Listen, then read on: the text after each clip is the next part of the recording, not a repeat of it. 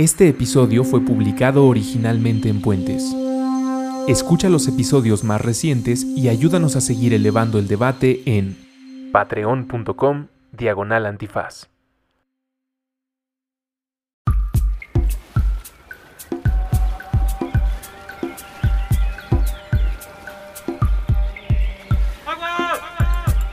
Restaurando nuestra relación sagrada con el H2O, con Andrés Vargas y Elías Catalí. Todos los martes, nuevo episodio a las 9 de la noche. Puentes.me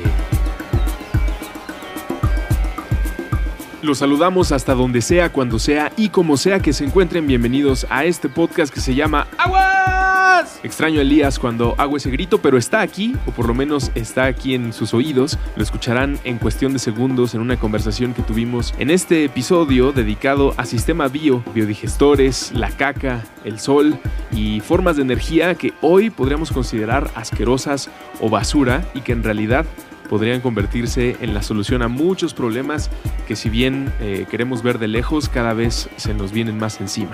Platicamos con Alex Eaton, él es el CEO y cofundador de Sistema Bio Bolsa o Sistema Bio. Ustedes pueden consultar su página en sistema.bio, bio con B de barco, B-I-O para que conozcan más del proyecto y enamorarse de él, interesarse en él a través de esta conversación que les tenemos para todos ustedes. Recuerden que tenemos la tienda Puentes en línea, ahí pueden comprar diferentes productos de nuestra mercancía oficial, libros del club de lectura, valeros, mezcamaicas y más objetos que próximamente tendremos a la venta. Escuchen esta conversación con Alex Eaton. Eh, pensemos y revaloremos nuestra caca, aunque suene cochino, aunque suene asqueroso, ya escucharán por qué es tan, tan, tan importante. Eh, muchas gracias a Gonzalo en la producción de este programa y a todos ustedes por escuchar semana, bueno, iba a decir semana a semana, cada dos semanas, cada 15 días, un nuevo podcast de Agua.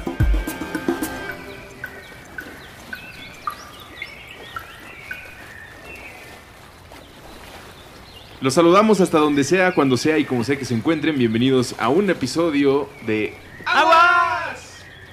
Eh, me da mucho gusto saludar y tener en cabina al querido Elías Catán. Compadre, qué gran gusto. Eh, acabamos de tener, y ustedes están a punto de escuchar, una conversación con Alex. Bienvenido, Alex. Gracias. Eh, de Sistemas Bio, que además estás en la casa de Puebla, donde también está Taller 13, donde está IRRI, donde está 4 Cuatro al al Cubo, Cubo, donde está... Cab Cab, eh, y a muchos más que van a conocer en una esta... tienda de diseño viniendo próximamente. Eh, y, y próximamente también reuniones casuales de viernes. Sí, Eso. siempre. Bueno, eso, eso ya está ocurriendo, pero nada más yo me quiero colar.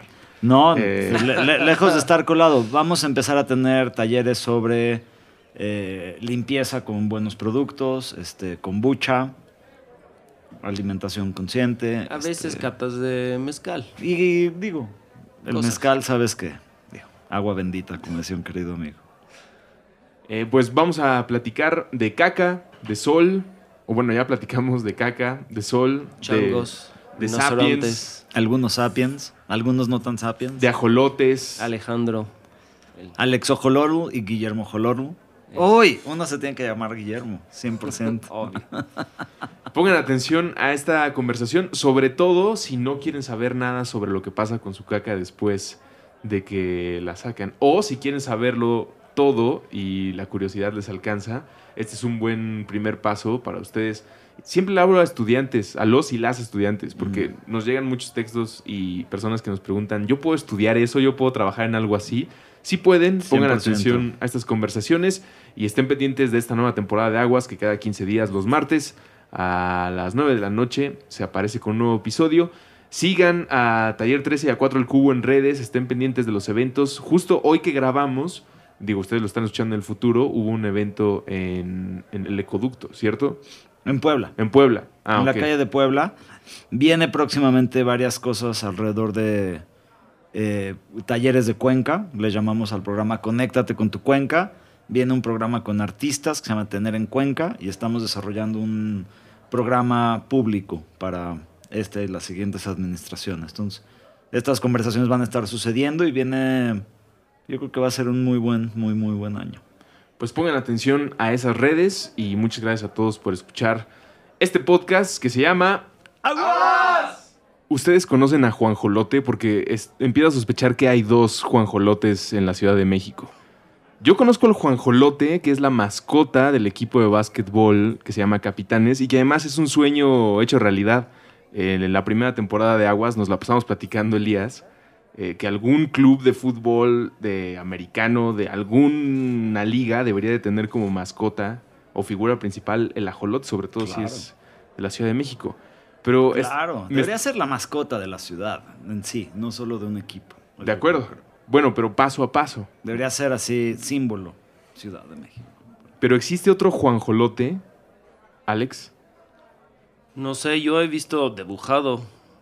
Yo asumo que se llama Juan. Se ve como no.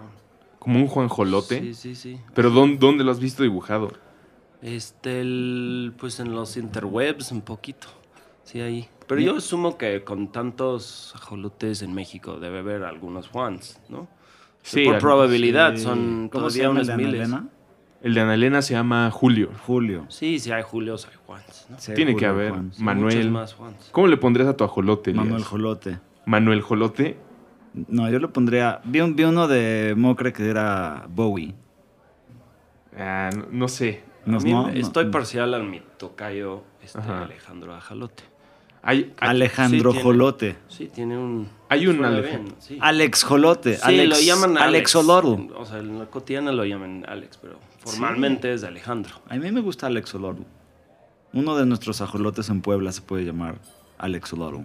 Pues ¿cuántos van a tener o cuántos va a haber o qué? Pues siete en teoría.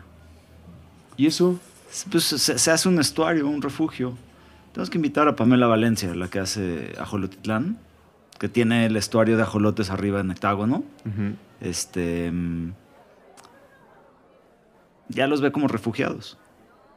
Ya no es así de tengo una, un espacio con ajolotes, ¿sabes? Les, les estoy dando refugio.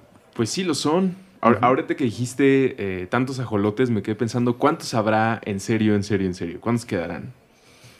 Híjole. En una presentación de en Ajolotitlán dijeron tres. Es algo que podríamos No, rechecar ¿tres con, qué? en el O sea, en el mundo. En Xochimilco. No, en el mundo hay muchos. Pero es como es- dice Luis, o sea, un ajolote en una pecera es como un oso polar en una nevera. Sí. El ajolote necesita de Xochimilco, pero pues si Xochimilco está como está, Pero claramente- ¿cuántos en Xochimilco?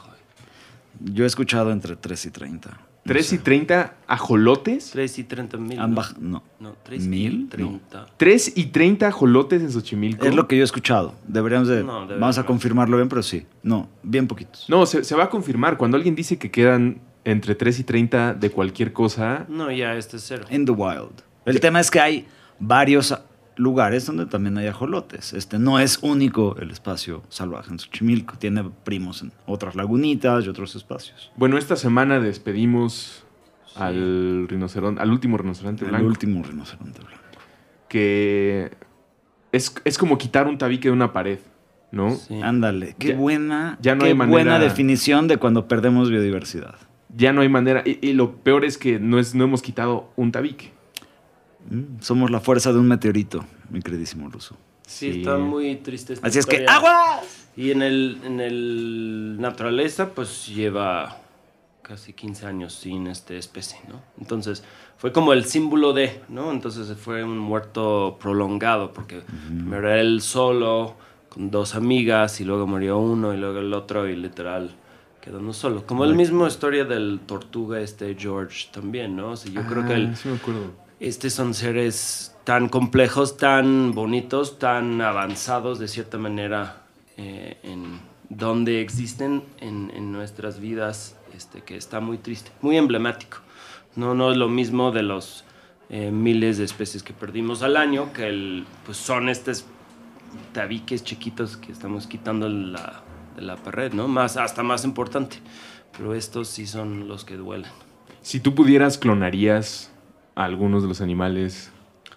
Yo creo que es una muy buena pregunta y sinceramente probablemente sí, ¿no? O sea que el, el- la belleza que es este animal a mí me parece que merece si tenemos el poder. Bueno, tal vez no estoy... eh, Estoy como contestando así. Lo que nunca podría decir es que está bien que el- se, se pasan y se mueran todos en la, la- la naturaleza porque solamente tenemos que clonarlo, ¿no? Es así. Porque lo que pierdes es un, eh, o sea, yo siento que los animales también tienen hábitos, tienen cultura, tienen instintos que vienen de la comunidad y vienen de su vida en la naturaleza. Entonces, lo que vamos a perder para siempre es la interacción que tiene con el ecosistema. O sea, no es del objeto organismo en sí, es su rol adentro de algo y este no lo puedes clonear y luego meter un rinoceronte o si solito porque no tiene cultura, no sabe qué es ser rinoceronte. Entonces, igual se acaba como Siendo con los hipos, ¿no? O sea, de repente es en el río con los hipos o no tiene idea de... O de repente se cree rol. elefante, se le, Sí. se le trata de, no sé. Si, si los animales eh, se comunican como nosotros en una plaza pública, debe- debería ser muy extraño cuando llegue el rinoceronte hecho por humanos. Porque es como antes teníamos un tabique que era de este material, lo desaparecieron estos cabrones y ahora trajeron un tabique que no conocemos y se ve que alguien lo hizo en un laboratorio. Pero creo que nosotros tenemos derecho y cierta libertad a, a decir qué haríamos en, en cuestiones de clonación y genética porque no tenemos un laboratorio de genética. Si fuéramos Elon Sí. Musk y estuviéramos haciendo estas declaraciones, creo que sí sería en este grupo de tres personas yo creo que podemos tener ideas bien locas. Porque sería un gran tiempo. Totalmente. Pasaría mucho tiempo antes que yo podría clonear algo. Entonces mis ideas no son tan importantes. Pero yo siento que la, la, la tema de clonear, pongo, y, y este manipulación es una línea, ¿no? Hasta, hasta qué punto, porque si estamos manipulando el ecosistema todos los días, eh, pues tenemos nuestras huellas en, casi todo que existe, entonces sí yo creo que se va a entrar en un tema ética. ¿A dónde, a dónde marca, marcarías o tienes pensada la línea de nosotros somos parte de la naturaleza, incluso parte de nuestra destrucción o la erosión que provocamos de la vida, pues es parte de, de la vida, nosotros somos parte de, de este reino. ¿Hay una línea que crees que no se deba cruzar, como por ejemplo afectar la vida del rinoceronte blanco o del extinto ri- rinoceronte blanco? Pues yo creo que es una muy buena pregunta, porque a veces, em, y voy a darle un poco de vuelta, a veces eh, escucho discurso que lo que, si quieres salvar el mundo, no, no tienes hijos, ¿no? O sea, que el- la solución es no existir, porque entre más de nosotros, más negativo impacto tenemos, ¿no? De lo cual este siento que sigue haciendo una línea. En el lugar de una línea donde nosotros terminamos y la naturaleza empieza, es mejor de imaginarnos como una punta sobre el...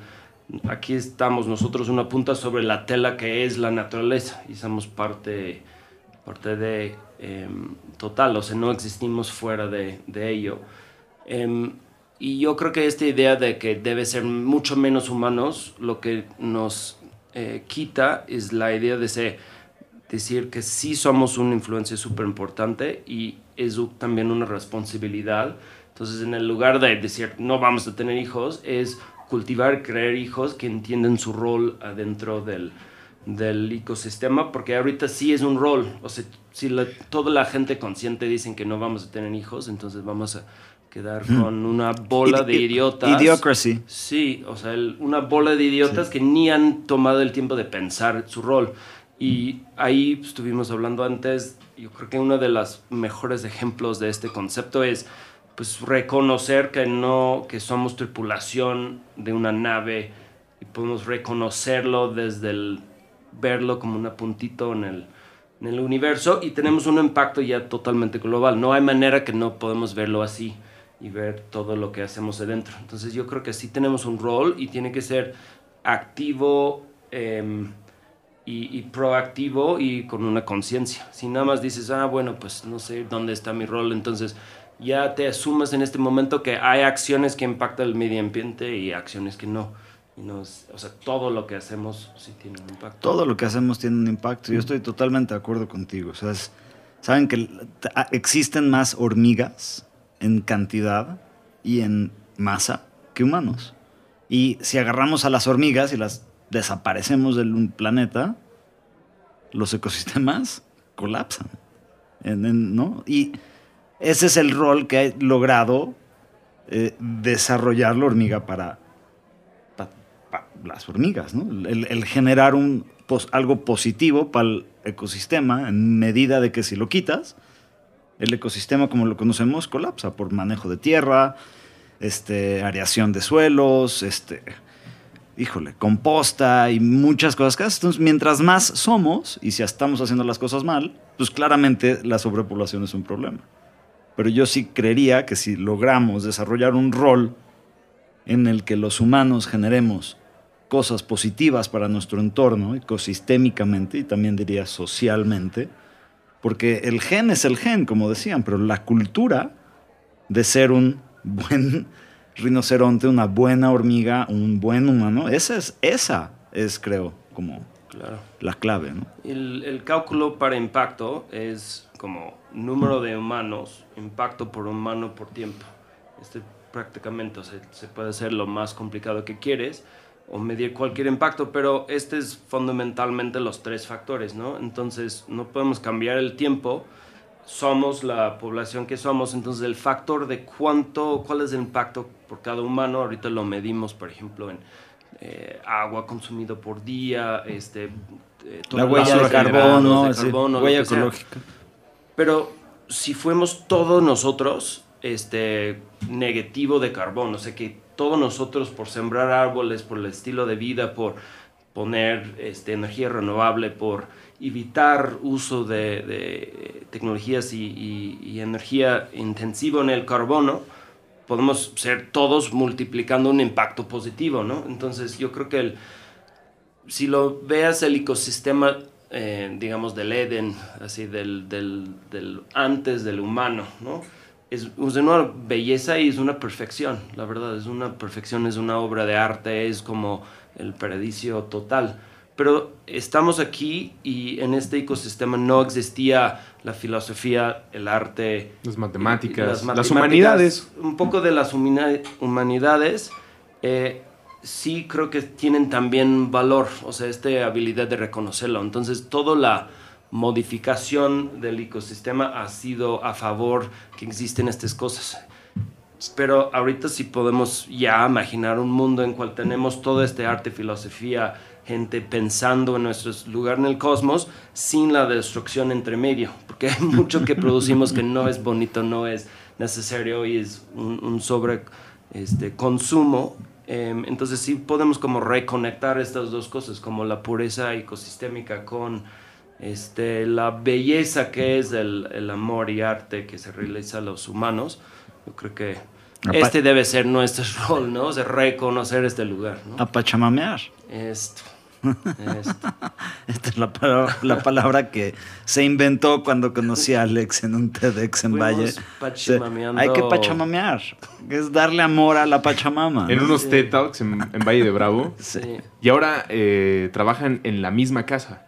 Y ahora estamos compartiendo Bueno, bajo el mismo techo. En bajo el mismo techo. En Puebla. Cada quien su cuarto. Cada quien su cuarto. Es sistema bio, es el, espacio en, el que estás junto con Taller 13, junto con 4 al cubo. Irri, Cap eh, vamos a tener, creo que a todos los de. De alguna manera. A todos los de la casa. Y muchos aliados. Pues ves que va a estar a Jolotitlán, ahí va a tener su espacio.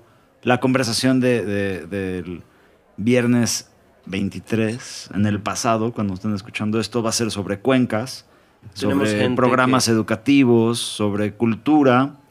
Hay gente que em, nos entregan fruta fresca. Y eso ya llevamos dos semanas con la finca, urban, finca orgánica de Alex Roa entregándonos comida local, orgánica, chida a la casa. ¿Has trabajado en algún otro lugar, Alex, que no sea nada como la casa en la que estás? ¿O has procurado que siempre tu lugar de trabajo tenga estas condiciones de Pachama. Pachama. Puros pachamameros. Pachamameros. este, yo creo que nuestra oficina trae muchos sentidos. Uno de ellos sería pachamamear. Siempre hemos tenido, por ejemplo, un biodigestor o composta. Nuestra oficina siempre ha sido el, sede para cursos de eh, em, como cultivo urbano, este, huertos urbanos, captación de agua de lluvia. El Instituto de Recursos Renovables eh, es un grupo que siempre hemos compartido, es un espacio educativo, pero una cosa es el ambiente que generas tú y el otro es el ambiente físico. Y lo que mm. hemos logrado en Puebla es un ambiente muy bonito, muy creativo, un espacio muy amigable, eh, amoroso, abundante. Y eh, aparte hemos mezclado lo que son varias diferentes culturas de empresas que se comparten muchísimas cosas, pero cada quien en una diversa área que yo creo que es un ambiente muy rico. Juntos pero no revueltos, Alex. Exacto. ¿Cu- ¿Cuánto llevas? ¿Cuántos llevas con Sistema Bio? Este, la empresa se formó, se lo fondeamos este, mi socio y yo en 2010. Eh, pero yo llegué a México trabajando la caca desde el 2005. ¿La caca? La caca. La caca La caca en como- general. Sí, la definición literal de la caca. eh, no figurativa, es literal caca. ¿Pero qué aspecto de la caca? Este, Toda ella. Todos, ¿eh? Es una, es una vista panorámica de la caca tenemos nosotros. holística. Se puede decir. Se puede decir. Nosotros procuramos desde el preocupar de, de la calidad de la comida que comes hasta a dónde va esto y, y cómo se cerramos la- el ciclo. Lo que hace Sistema Bio es producimos equipos que se permite que toda la caca, el humano, animal, Ajá. este, se convierte en un gas natural como una forma de tratamiento y en este nos da un fertilizante de excelente calidad que lo integramos adentro de eh, cultivos orgánicos, de lo cual sembramos la comida, reglamentamos la gente y el ciclo empieza de nuevo. Y también gas para producir. Y este gas, sí, exacto. es un para cocinar. Es cocinar o mover motores o bombas o todas las actividades este, energéticas que tenemos, desde termal, mecánica, eléctrica, se puede hacer con el biogás. Entonces este nos da la oportunidad de realmente cambiar profundamente el, el perfil, eh, sobre todo nuestros enfoques los pequeños productores. Entonces su perfil de energía hoy en día es costoso o dañoso y lo que nosotros hacemos es convertir todos estos desechos que tienen a un recurso. ¿Cuántas empresas se dedican a la caca en México? O sea, existe, no, y no estoy bromeando y al mismo tiempo, sí, existe tal cosa como el simposio de las empresas, de la caca, de la industria latinoamericana. Este sería lo mejor nombre para el siguiente. Debería siguiente existir. junta. Sí, sí, sí, sí. Nosotros tenemos, eh, es amantes de la caca. Entonces llega una variedad de gente. No, no, no es cierto. Este, el- eh, oficialmente existimos más dentro de un rango de mm, digestión anaeróbica. Ok. Donde sí ya lo imaginas gente un poco más serio llegando. También manejamos algo que se llama el Red de Biodigestores de América Latina en el Caribe, donde hay este, 30 países participando y cada año hacemos un simposio en otros países. Entonces este año le toca Brasil este, y pues ha sido en México dos veces. Este, llevamos nueve años haciendo este evento. ¿Y por, por qué hacia la caca? Digo, más allá de lo que está explicando, y puedo entender que cualquier profesión, sobre todo cuando tiene un camino hacia un lugar más como el, el jardín del Edén, pues qué bueno que existen las empresas. Pero ¿por qué decidiste por esta carrera? Yo pensaría que la mayoría de las personas lo que buscan es en su profesión, en su vida, alejarse de la caca, solamente ir una vez. una vez, dos veces, tres veces, depende qué tan bien comas y qué comas Sí. al día, a lidiar con la caca. Pero ¿por qué tú eh, terminaste ahí? ¿O Pues, estás ahí? Es una buena pregunta. Mis amigos que trabajan en solar siempre me dicen, yo trabajo con el sol. Adoradores del ¿Y sol. tú, güey? ¿Qué haces? Este, realmente, pues, eh, supongo que el- tengo que decir que el- la caca no es necesariamente como el parte que- más que amo. Se puede decir. Esa es mi materia prima. Lo Bueno, que amo es, es los resultados de, ¿no? O sea, no es como el, el- el momento que el- empieza la caca hasta que se entre en mi equipo. Probablemente es el parte que menos me gusta. Pero te, llegué ahí eh, porque si lo piensas bien, toda la caca es de energía solar. De cierta Sí. manera, ¿no? O sea, el todo empieza con el fotosíntesis. Las plantas generan masa que se convierte a carne o verduras o lo que sea y tú la consumes o los animales la consumen. Entonces la caca es una forma de luz este, envuelto en un paquete que huele bastante mal. Entonces, este es como energía que tenemos ahí disponible y lo que requiere es como un poco de creatividad, de ver la belleza adentro de un montón de caca. Yo creo que es un talento que tengo, es ver la belleza en las cosas feas. El potencial. No, o sea, Suena muy gracioso y cualquier estudiante que nos esté escuchando y diga, no sabía que me podía dedicar a la caca, espero que esté teniendo una revelación. Pero recuerdo mucho las pláticas con Basura Cero y hablar sobre, pues, tal vez lo que estamos haciendo mal es que estamos viendo esto como una basura de la que no quiero volver a saber en mi vida cuando voy y tiro las cosas en el bote. Igual cuando voy al baño no me quiero enterar a dónde va y no quiero saber si con eso regan algo, si con eso siembran algo. Y me lo acabo comiendo. Ajá, yo solamente quiero comer con los ojos cerrados y hacer como que todo está bien. Pero como oportunidad de negocio, como potencial del bienestar para todos y como mejorar calidad eh, de vida. De vida colectiva e individual, que es que es algo que se vuelve muy interesante. Uno de los impactos más fuertes de la industria de la carne es que la caca acaba en los ríos, acaba en los mares, ¿no? O sea, es, Y acaba en la atmosférica. O sea, y sí acaba en la atmósfera y el metano. gases. Sí, sí, sí, se vuelve... O sea, mientras tú puedas tratar de manera adecuada tus cacas, todos vamos a ser más contentos. Y aparte, si tú aparte, le generas un bien, porque con la gente a la que les instalan biobolsa generan, un- generan una ganancia, ¿no? Generan mucho Clarísimo. Y realmente generan ganancia, y generan impactos de salud y de su medio ambiente en su como día a día, pero también pues a todos nos apoyan, ¿no? O sea, este realmente el éxito del sistema hasta la fecha ha sido gracias a inversiones de pequeños productores. La gente que menos realmente tiene la culpa de estos problemas ambientales que hacen son los que están hoy en día pues haciendo su propia fuerza para, para apoyarnos en esto. Y la verdad es que no llega la caca por la caca, también tengo que decir, llegué por eh, los pequeños productores, ¿no?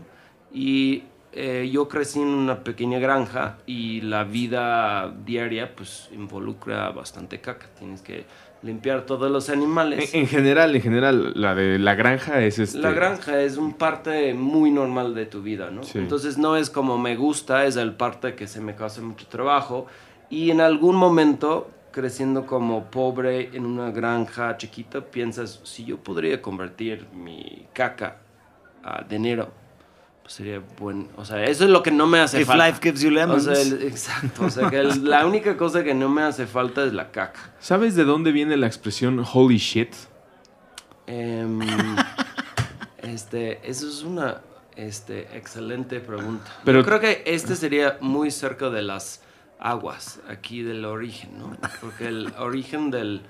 Este fue como que está saliendo el bote desde la ventana, ¿no? Sí, sí, sí. Este pro- probablemente lo imagino sacando este mismo bote del, del cuarto del, de la papa. Como why- alguien dijo, aguas, pues un holy, Holy shit. shit. así. Pero de- del sacerdote, de un obispo. de- Sí, alguien. eh, Yo creo que para ser holy tienen que tocar una cantidad mínimo de agua sagrado. así. Pero ahí te va, o sea, y ahí sabes que de ahí nace este programa.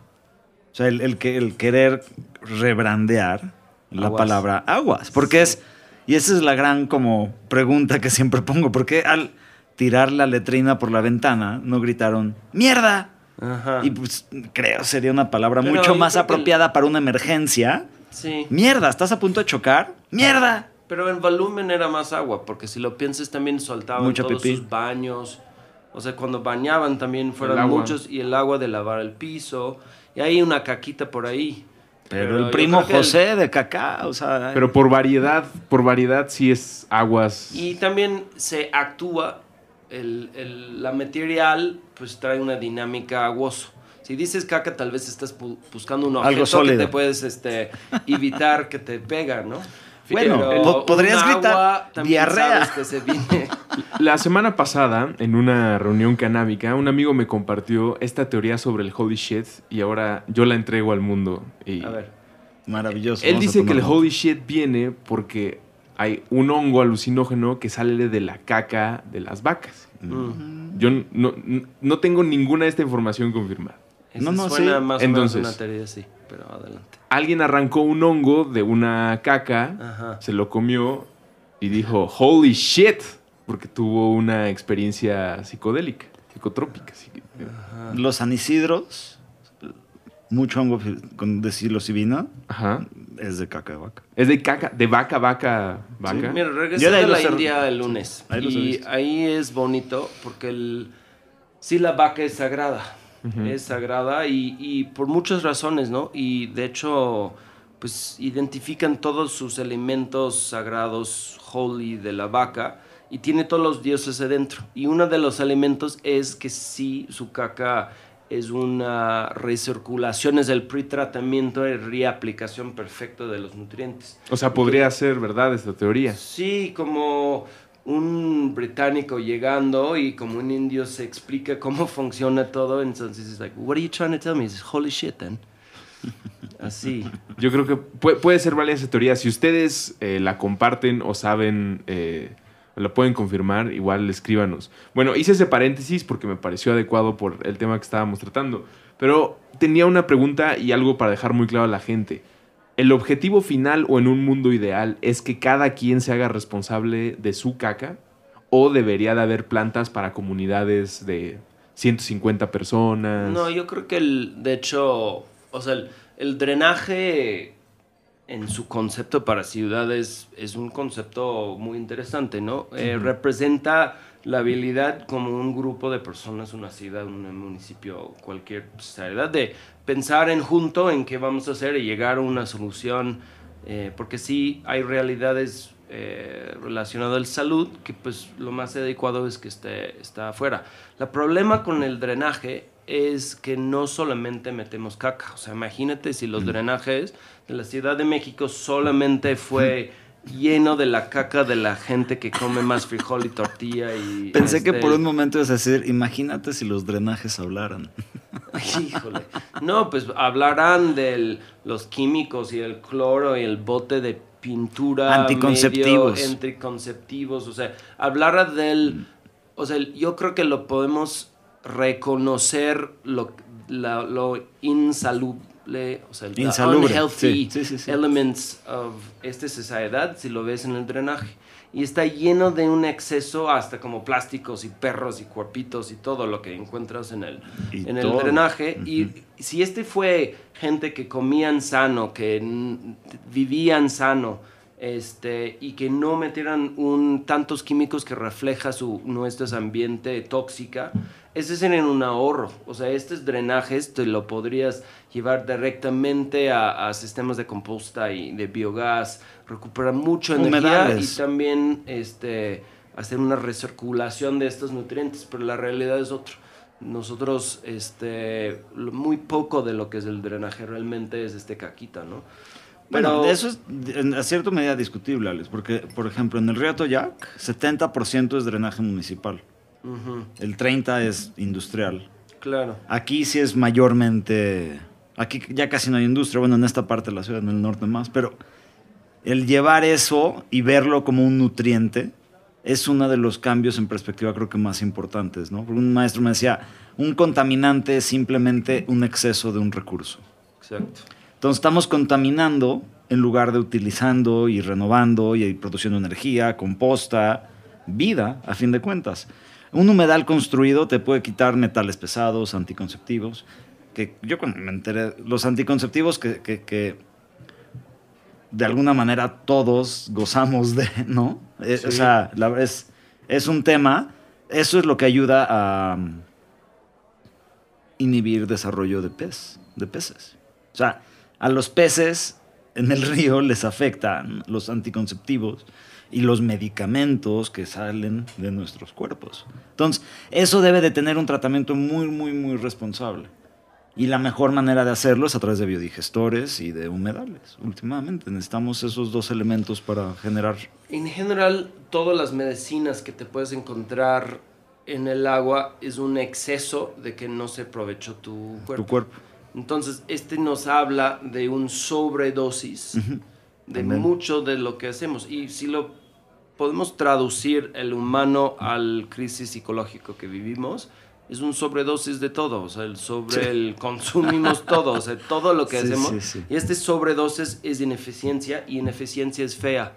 Huele mal, es como la basura. Entonces, esto, todo si lo, lo piensas así. Regresando a tu pregunta, yo creo que somos un pequeño tribu de gente listos a manejar la caca de los demás. Entonces, yo creo que mucha gente, el gran mayor parte de la gente, quieren que desperece su caquita. Em, que no tienen que manejarlo, no tienen que hacer nada menos porque pues tenemos días muy llenas y este requiere como sistemas y tecnologías y, y coordinación inteligente. Y yo creo que hay mucho, yo creo que todo el mundo le gustaría no manejar su caca, pero también saber que está bien manejado, ¿no? Entonces eso, Eso. es lo que buscamos nosotros, ¿no? Es ofrecer la mínima interacción posible con la caca con la máximo aprovechamiento. Y el, el buen conocimiento de lo que está pasando, que es un- una situación que si lo vemos con otros aspectos de la vida de- del hombre y la mujer en 2018, es cada vez estamos más desconectados de todos los procesos, de los productos que consumimos y lo que desechamos, ¿no? No nos interesa saber nada de, eh, el detrás del cartón de leche. Claro. Solamente queremos que haya leche. Y después de que nos tomamos la leche, no queremos saber nada de nuestra caca. Queremos que desaparezca. Entonces, si bien debe haber empresas que se están preparando y que ya están aquí eh, para tratar nuestra caca, pues es muy importante que sepamos de dónde viene la leche para saber si queremos o no ese envase y tener muy claro a dónde va nuestra caca, eh, pues para que no sea un pendiente en nuestra vida. Si ustedes se pueden investigar los ríos de caca, la revancha, eh, de- llenos de medicinas, de condones. Lerma, Atoyac. eh, y le ponen genuina atención e interés, van a vivir más preocupados. Entonces, eh, es una invitación para que se preocupen, pero al mismo tiempo le encuentren una solución. Para que nos ocupemos. Esa, es creo que Ándale. la, la- la- la- la gran cosa cuando este, te enteras de que tienes algo, ¿no? O sea, tienes algo, pues no, no- preocuparte y no hacer nada, pues es completamente inservible. Entonces, Ay. nada más ocúpate. Y me gusta mucho eh, la manera que lo presentaste, ¿eh? porque el, este fenómeno que no sabemos de dónde va nuestra caca y de dónde vienen los alimentos es una fenómeno con una ventana en la humani- humanidad muy corto. Si lo piensas, antes del, digamos, 1910, sabías exactamente de dónde viene todo. Sí, y o hasta como qué molesto porque tenías que ir como este, buscando cada cosa y no fue la misma abundancia y también tenías tu letrina, o sea, no hubo de otro, o sea, sabías exactamente de dónde viene todo y a dónde va. Este, conocías al dueño de la granja, conocías Exacto. a quien cuidaba a tus hijos si no estabas, ujú. conocías a todas las personas involucradas en los Y- procesos y de tu, vida. el día a día de tu vida, este, ocupaba una gran proporción de tu vida. Hoy en día lo hemos intercambiado mucho eh, de este tiempo que antes preocupábamos del, del día a día para dedicarnos a un solo cosa, ¿no? Ganar dinero y pagar que otra gente se preocupe de esto. Pero es un fenómeno muy corto, muy corto si lo ves en la historia. Y yo creo que está llegando a su finalidad. Yo creo que fue un experimento que la gente está retrasando. eh, este, y, y diciendo que no, pues sabes que me gustaría involucrarme un poco más en mi vida. Yo creo que mucho de la, mi teoría personal, es que mucho de la enfermedad mental viene de una desconexión con lo que yo pienso como el, el, eh, sagrado básico, ¿no? O sea, de dónde viene tu agua, tus manos en el suelo, una conexión con tu clima, tu ambiente, vivir por las temporadas, entender los ciclos, este, tener una conexión al- a la tierra, este, pachamamear una vez en cuando y que esta desconexión nos queda volando en el aire y que a mucha gente yo creo que lo impacta a nivel mental y esta enfermedad colectiva que tenemos que es la crisis psicológica que la habilidad de nosotros de tirar tanta basura cuando sabemos que está llenando el mar con basura, ¿no? Esta es una enfermedad realmente colectiva que vivimos, ¿no? Entonces yo siento que este poco de automatizar todo y desconectarte de todo, pues ya de hecho va a llegar a su finalidad y va a haber una tendencia de integrar o recalibrar tu vida con un poco más de tu día a día, ¿no? Por, por el sano, por lo sustentable, para bajar todo el consumo, todo el gasto, toda tu inversión de energía y tiempo y reinvertirte en tu vida, tu familia, tu comunidad. Veo mucho la, la reorganización de prioridades en amigos que están siendo papás o teniendo, planeando ser papás. Justo acaba de tener un bebé. Ah, muchas felicidades. Y una de las cosas que más hablan mis camaradas es sobre lo primero que quieren que aprendan sus hijos y las prioridades han cambiado de, de mi educación. Ahora mis amigos y amigas lo que más les interesa es que aprendan a hacerse de comer y que aprendan a sacar una zanahoria y a, o sea, no solamente a que el frijol nazca, sino a que puedan hacerse un plato de comida con ese frijol. Eh, y eh, digo, me, habla de un mejor futuro, pero también del punto de crisis que estás describiendo. Ya se está acabando esta época. Y fíjate, en una plática similar con mi papá, muy similar a esta de la desconexión y cómo eso nos ha llevado a este punto en la civilización o la decadencia de, eh, me decía mi papá, bueno, pero siempre nos faltará algo que adorar. No podemos estar muy reconectados con la vida y con el planeta Tierra, pero siempre nos necesitamos algo que adorar. Y le recordé a George Carlin. Sal y ahí está el sol. Lo puedes ver, le puedes pedir cosas. Genuinamente le ha dado vida a todo. De ahí vienen todos los, los elementos pesados. Este, Un filósofo este güey. tienes el 50-50 de posibilidades a que te cumpla o no lo que quieres, igual que con cualquier otro dios. Eh, si un día se enoja, sí nos puede calentar un poco más, pero en realidad no depende de él, sino de una cuestión de eh, física, matemática, que puedes estudiar en él en un libro. Eh, y lo más importante, no quiere dinero. No le, No, int- no te piden nada para subir. así. no le Nada. interesas. No le interesa tu ni dinero ni de- tu Ni siquiera existencia. devoción. Sí, no, no, no le interesa. Llégale, ahí, ahí está, ahí está, ahí está el calorcito. Llégale. Para él eres una forma organizada de algo que expulsó, de su caca de hace mucho tiempo. De hace...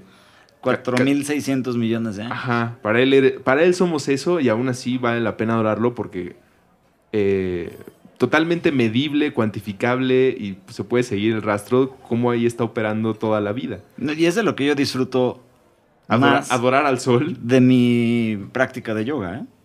Los saludos al sol. O sea, no es el saludo al es el saludo al sol. Hola, sol, buenos días. ¿no? Sí. como rico. El... Pues imagínate, digo, obviamente no podemos, pero la vida sin sol. No, no, no se puede. Eh, he pensado dos veces en Matrix durante esta conversación. La primera ahorita que dijiste la vida sin Híjole, sol, sí, sí, sí. que es una de las maneras en las que... ¿Qué tal ese Animatrix, no? And they blocked out the sun. los humanos tratan de parar a las máquinas bloqueándoles la energía solar. Y la otra fue cuando estaban platicando, bueno, estábamos platicando sobre el establecer una relación con el ambiente positiva para todos.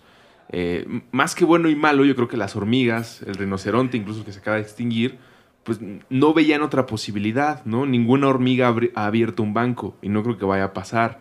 Eh, no hay una necesidad de mantener un flujo de energías, como simplemente déjalo pasar. Y el agente Smith en Matrix, a todos los sapiens, nos decía, ustedes son una especie de virus, porque ustedes no establecen una relación eh, bondadosa con su medio ambiente. Ustedes no les interesa el equilibrio de recursos. Llegan, se atascan y cuando ya se acabó se mudan a otra parte. Creo que es un juicio muy duro. No me llamaría virus, pero igual, yo no soy el rinoceronte que se acaba de extinguir. Yo diría que somos virus con potencial de aprender. Sí, no, y tampoco soy un misántropo, o sea, no, no odio a mi especie y lo- quiero pensar como lo describiste hace rato, nosotros somos parte de esta naturaleza.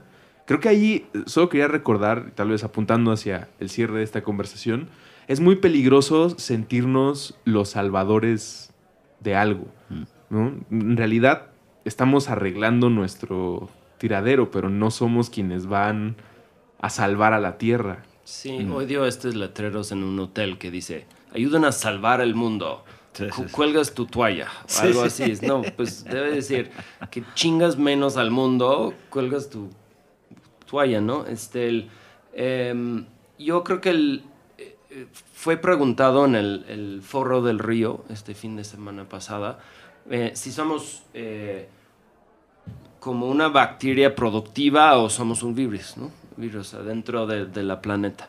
Y yo eh, en esto creo que si nos mides por hechos, pues sí lo puedes ver una tendencia a un virus, ¿no? Que es creciendo por crecer y está convirtiendo el medio ambiente para sus necesidades este, al daño de lo demás. ¿no? Y con- es- es- A, a daño de sí mismo. Y es eso es el- más como un cáncer de un virus. Con miras, Sí. a, con miras a infectar o afectar a otro planeta. Y yo creo que igual y un cáncer puede ser más. Sí, o sea, un cáncer yo creo que se describe un poco más literalmente la acción, porque el, el- el virus lo que hace es destruir, pero el, el cáncer sí construye, pero lo construye en la suya chupando los recursos de lo demás. Yo em, eh, y para darle un poco la vuelta, la, siempre no me gusta cuando la gente dice, bueno, somos humanos, o sea, que el, como si hay un... Eh, actitud default de ser humano, ¿no? O sea que el, ah, bueno, cuando este pasa, pues eh, mídeme como yo soy un animal en una cueva, ¿no? O sea que es de la naturaleza humana.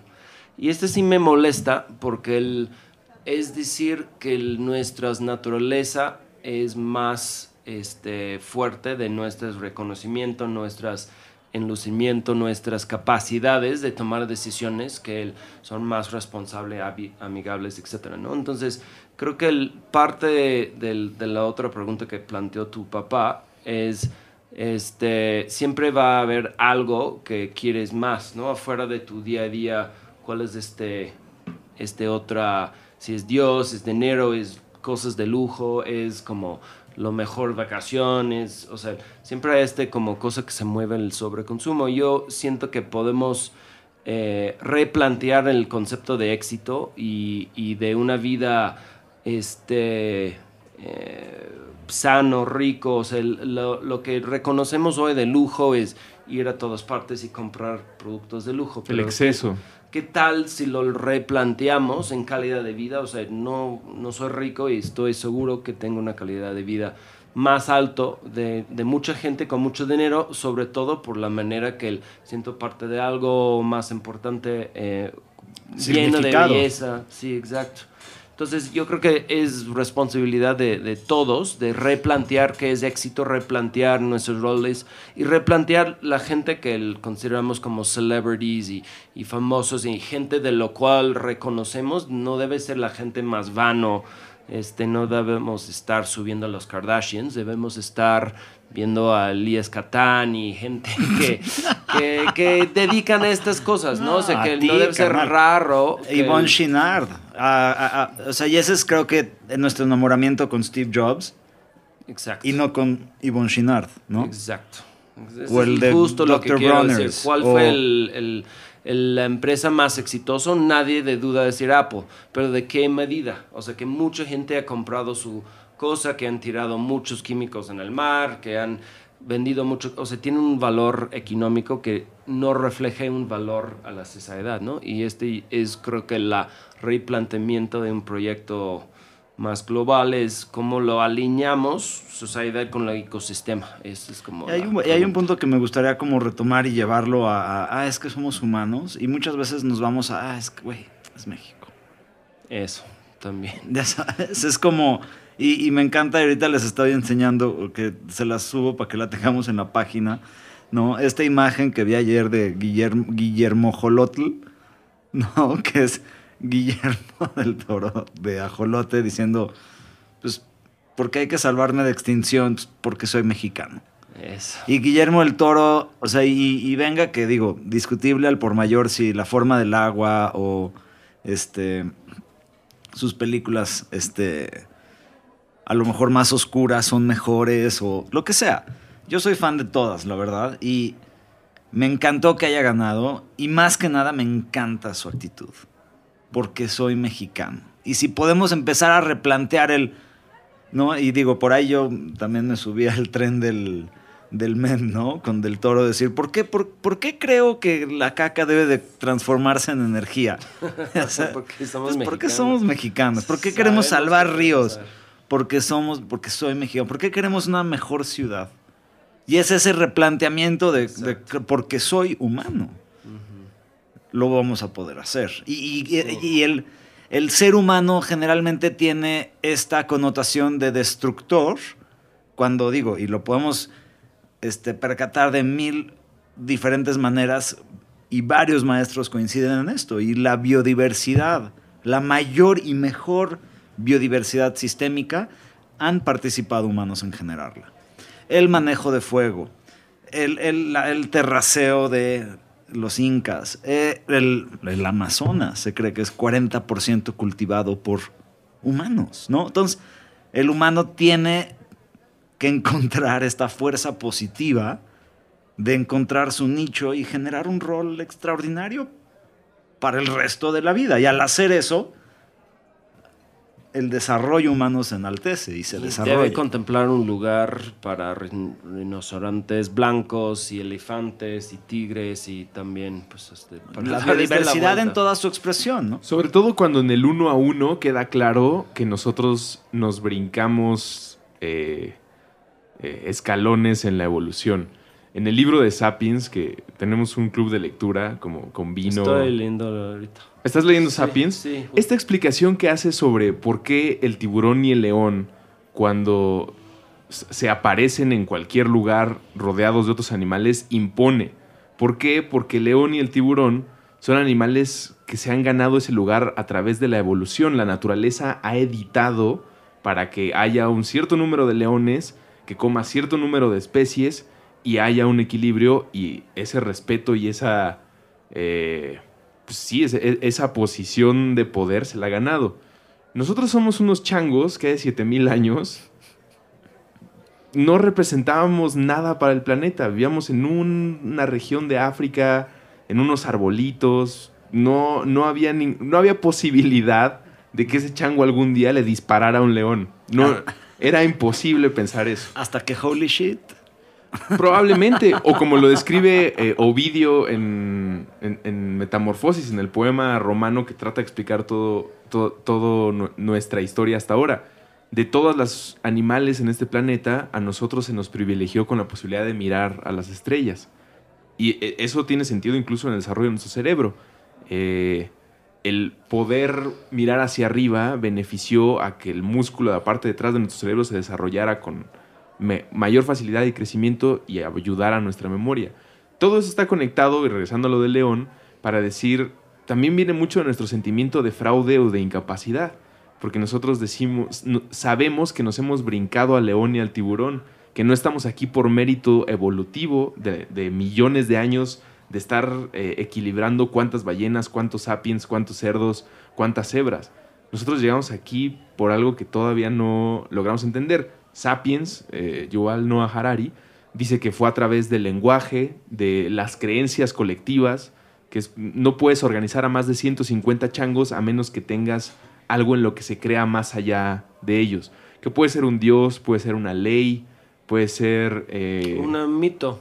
mitos. O sea, lo, lo bonito de esta frase de él es que lo que nos une, y lo que yo llevo de este libro es que lo que nos une es la, la habilidad de crear algo en, en algo más grande de nosotros. No Sí. como hay un león, es como el león para nosotros representa el dios de algo, ¿no?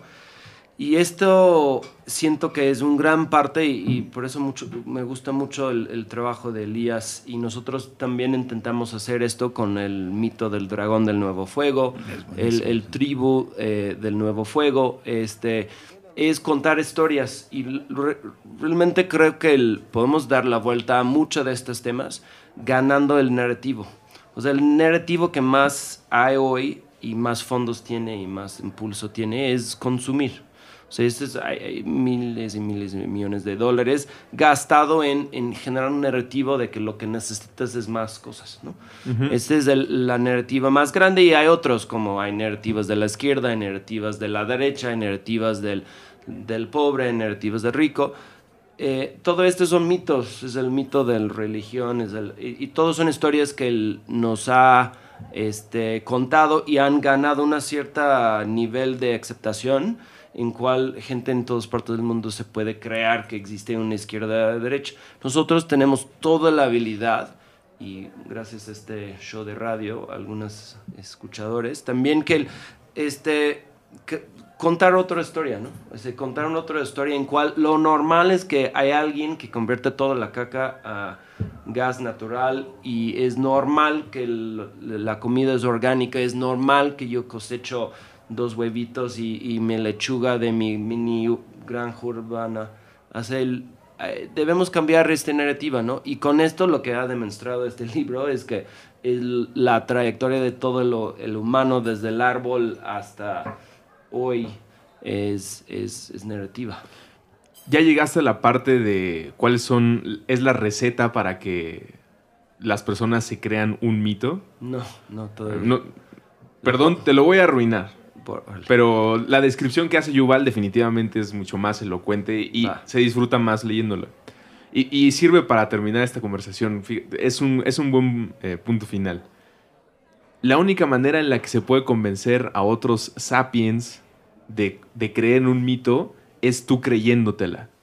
No hay manera, no hay posibilidad que si tú no crees eso, hagas que los demás lo crean. Los puedes estafar por una década, los puedes estafar por cinco años, los puedes estafar por una cantidad de dinero. Pero la única manera de trascender siglos, milenios, es que las personas que venden esas ideas crean totalmente en lo que están diciendo. Los, la mayoría de las religiones, como estás diciendo, están basadas en personas que genuinamente creían que cierta persona era Dios o que cierto animal representaba una deidad. Cosas como las que ustedes están pasando en Puebla, eh, en la casa de Puebla, pues creo que habla de personas que están creyendo totalmente en lo que están haciendo y eso estoy seguro hará que más de 150 changos eh, llamados Sapiens le entren y los conozcan. Bueno, y que aporte también un podcast como este, que ha llegado a su fin, pero no eh, a la última conversación que tendremos contigo, Alex. Seguro vendrás Muy otra bien. vez. Est- Está fácil conversar, ¿no? Te- ¿Es la primera vez que hablas así a un micrófono en una plática como de podcast? No, no. No, bueno, Al es un Yo, super yo, yo el tenía compadre. mi Ahí show está. de, de radio hace el... Instala dragones de nuevo fuego por todo el planeta ya. Vamos a poner imágenes de Nuevo Fuego. Eh, sistemas bio, eh, ¿dónde los pueden contactar más fácil que Eh, esté más sistema.bio eh, se pueden ver ahí y también sistemabiobolsa.com. Este, se puede encontrar. Este, si nos siguen em, en, en YouTube, eh, en Twitter, en, en Instagram, ahí contamos muchas historias. Ahí estamos intentando cambiar el- la narrativa. Entonces, ¿En que- YouTube? Sí, tenemos un canal muy interesante y sobre todo contamos las historias de, lo- de los pequeños productores que el- con cuales trabajamos y sí se juntan unas narrativas bien bonitas. Historias muy cagadas. Muy cagadas. Muy bien, pues ahí están los datos. Eh, muchas gracias por escucharnos en esta conversación, en este podcast. Gracias a Alex que nos va a ayudar a despedir este podcast que se llama Restaurando nuestra relación sagrada con el H2O. Con Andrés Vargas y Elías Catalías. Todos los martes, nuevo episodio a las 9 de la noche. Puentes.com.